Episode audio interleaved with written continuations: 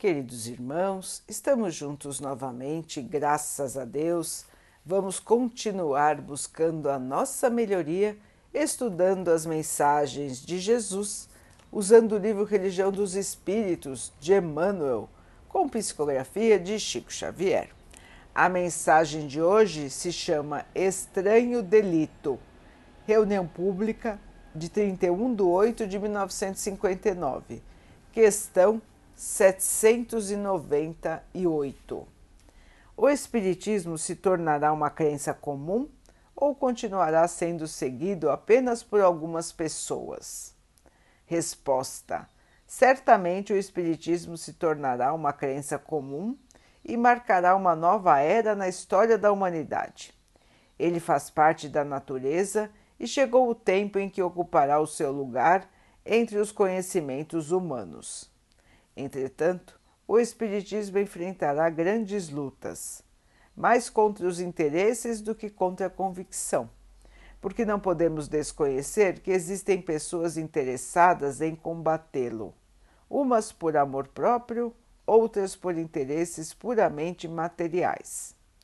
Mas os seus opositores, por se encontrarem cada vez mais isolados, serão forçados a pensar como os demais sob pena de se tornarem ridículos. Observando a hostilidade manifesta que vem sofrendo a doutrina espírita desde a enunciação dos seus princípios com Allan Kardec, estudemos o motivo pelo qual teria sido Jesus condenado na barra dos tribunais romanos. Todos sabemos que o Cristo não foi vítima de assassinato comum. Contudo, sem razão foi preso, inquirido, processado, qualificado na posição de réu e condenado à morte pelo mais alto conselho da comunidade a que pertencia. A acusação não permaneceu circunscrita ao âmbito religioso da nação israelita. A sentença foi conduzida à ratificação do arbítrio romano na pessoa de Pilatos, submetida à consideração da autoridade provincial na presença de Antipas e em seguida exposta ao veredito da multidão. Entre todos os poderes a que foi apresentado, não se tem notícia de voz alguma que se levantasse para defendê-lo. Entretanto, qual teria sido a culpa do mestre nos quadros de seu tempo. Teria se incompatibilizado com os sacerdotes? Declarava ele mesmo que não vinha destruir a lei, mas sim dar-lhe cumprimento. Afrontaria acaso os abastados do mundo? Não possuía uma pedra em que repousar a cabeça. Guerreara os políticos dominantes? Ensinava o respeito à legalidade, proclamando que se deve dar a César o que é de César e a Deus o que é de Deus. Ele menoscabara, por acaso, o prestígio dos médicos? Valia-se apenas da oração e do magnetismo divino de que se fazia intérprete no socorro aos doentes. Ele dilapidara o interesse dos comerciantes? Em sua época, como acontece ainda hoje, pratica a beneficência quem multiplique pães e peixes em favor dos famintos. Ele insultara os filósofos e os pesquisadores do espírito sedentos de experiência? Ele mesmo anunciou que todos conheceremos a verdade para que a verdade nos faça livres e depois de crucificado, seus continuadores legítimos por muito tempo foram perseguidos, humilhados, espancados, martirizados e ridicularizados, apodrecendo nas prisões, algemados a ferros, supliciados em gabinetes de tortura, passados a fio de espada ou cedidos à fúria de feras sanguinárias nos espetáculos públicos. E agora que a doutrina espírita lhe revive os ensinamentos, os que lhe seguem o programa de educação e justiça, de libertação moral e fraternidade pura, padecem calúnia e menosprezo, sarcasmo e perseguição, já que a evolução do direito entre os homens não mais permite que se ergam cruzes e fogueiras para os que creem na sabedoria e no amor da providência divina. Isso, porém, acontece simplesmente porque a infração do Espiritismo, que reverencia a religião, ilumina a filosofia e venera a ciência, tanto quanto o delito de Jesus e de seus genuínos seguidores nos primeiros três séculos do cristianismo apostólico, é o de combater o cativeiro da ignorância e o império do vício, a sombra da mentira e o domínio da opressão, ajudando a alma do povo a sentir e a raciocinar. Meus irmãos, o esclarecimento que a doutrina espírita traz, revivendo os ensinamentos do Mestre Jesus. O Espiritismo coloca as questões da vida sob o ponto de vista espiritual. Amplia a nossa visão, não nos deixando ficar presos na breve existência no corpo físico. Nos dá a informação de que a vida continua assim como Cristo nos mostrou quando voltou em espírito. O Espiritismo mostra e prova que os espíritos continuam vivos após o desencarne do corpo físico. E o Espiritismo nos traz, então, uma visão da vida mais ampla nós sabemos que não viveremos só o período em que estamos encarnados. Nós sabemos que a nossa vida de espíritos é uma vida imortal. Não existe fim para o espírito. Não existe morte para o espírito. Deste modo, meus irmãos, nós vamos ver que os objetivos da vida na matéria são muito pequenos se colocados para o espírito. O espírito, que é imortal, tem outros objetivos, que são os objetivos da evolução moral e intelectual. Porque estes bens, a luz, o conhecimento, a evolução, nunca deixam o espírito. Tudo que nós estudamos, tudo que nós conhecemos, todo o amor, toda a bondade que oferecermos aos outros nos acompanharão pelo resto de nossas jornadas. Então, irmãos, quando nós pensamos assim, os nossos valores mudam. Nós deixamos de ficar tão angustiados pelas coisas da matéria, que são passageiras, e começamos a nos preocupar com as questões eternas, com a purificação de nossos espíritos, com o conhecimento que nós ainda não temos e precisamos adquirir. Desta maneira, irmãos, essa transformação, essa diminuição do valor da matéria incomoda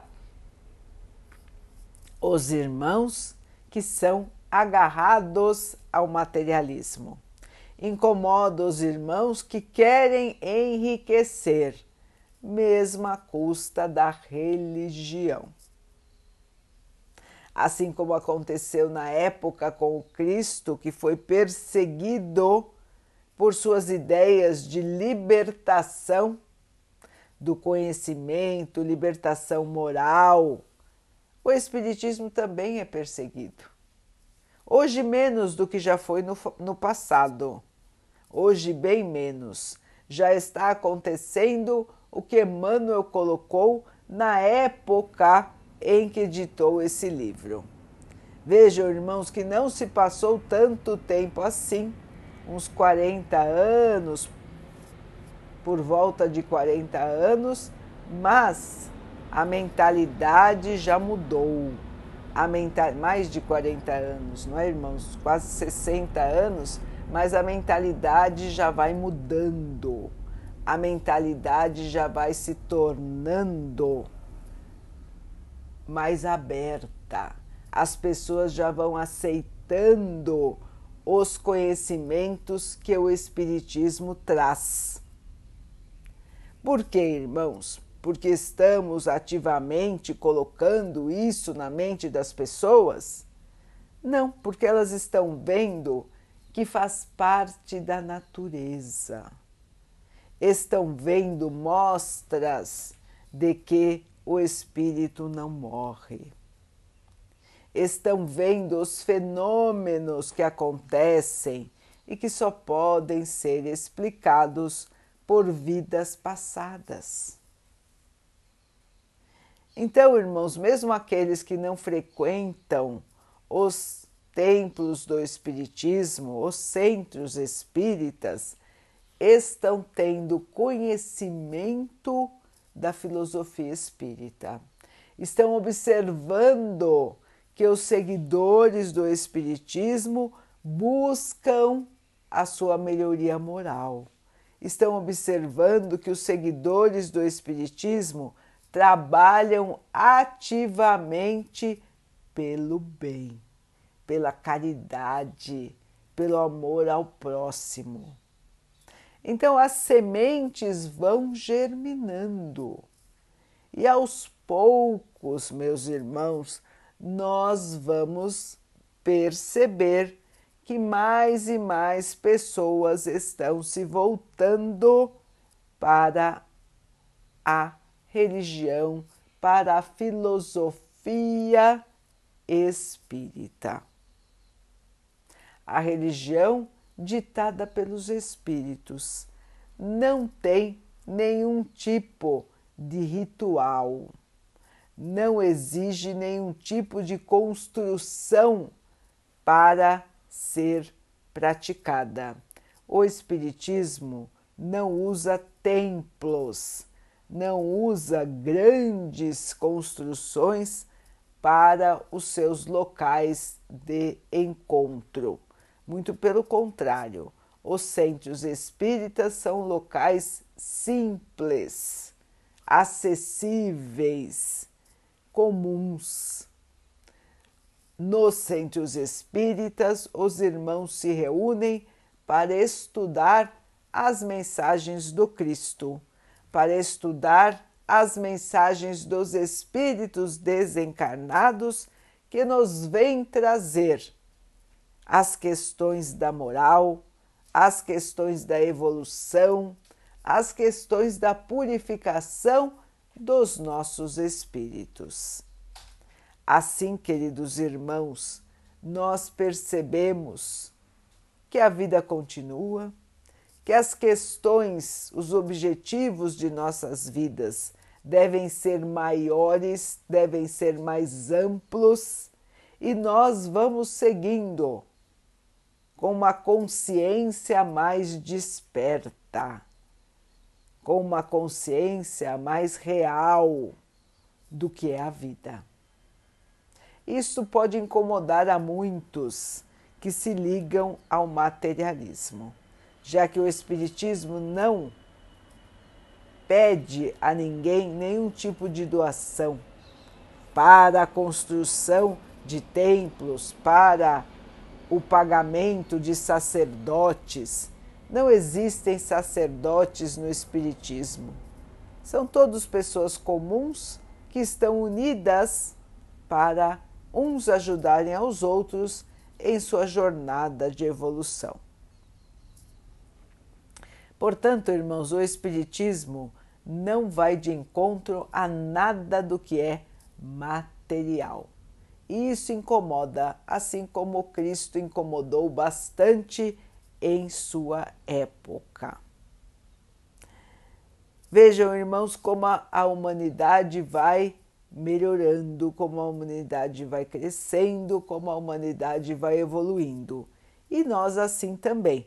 Já passamos por diferentes encarnações, passaremos por muitas outras, sempre num processo de purificação de nossos espíritos e num processo de crescimento intelectual. Vamos ganhando mais conhecimento à medida que passamos pelas encarnações. Vamos nos tornando espíritos mais hábeis, mais experientes, e assim poderemos auxiliar um número maior de irmãos com maior eficiência. Esse é o objetivo maior de nossas vidas, irmãos praticar o bem, viver o amor, viver a paz. E é isso que nós conseguiremos, meus irmãos. Vamos plantar hoje as sementes do amanhã. Vamos continuar em nossa estrada de iluminação. Vamos divulgar sempre que possível como o Espiritismo nos ajudou a enfrentar as dificuldades da vida. E assim, meus irmãos, passo a passo, nós vamos evoluir, o planeta vai evoluir e nós ainda viveremos um tempo em que a filosofia dos espíritos estará generalizada no mundo. Neste instante, o mundo já estará vivendo a paz, o amor, a fraternidade. Perseguições continuarão existindo, irmãos, faz parte da ignorância, faz parte do desejo de tornar as coisas mais obscuras. Mas nada resiste à lei do amor.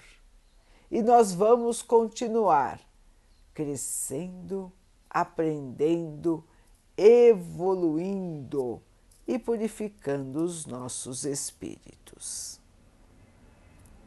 Vamos então orar juntos, irmãos, agradecendo ao Pai por tudo que somos, por tudo que temos, por todas as oportunidades que a vida nos traz para a nossa melhoria, que possamos crescer, aprender, evoluir que o Pai possa assim nos abençoar e abençoe a todos os nossos irmãos.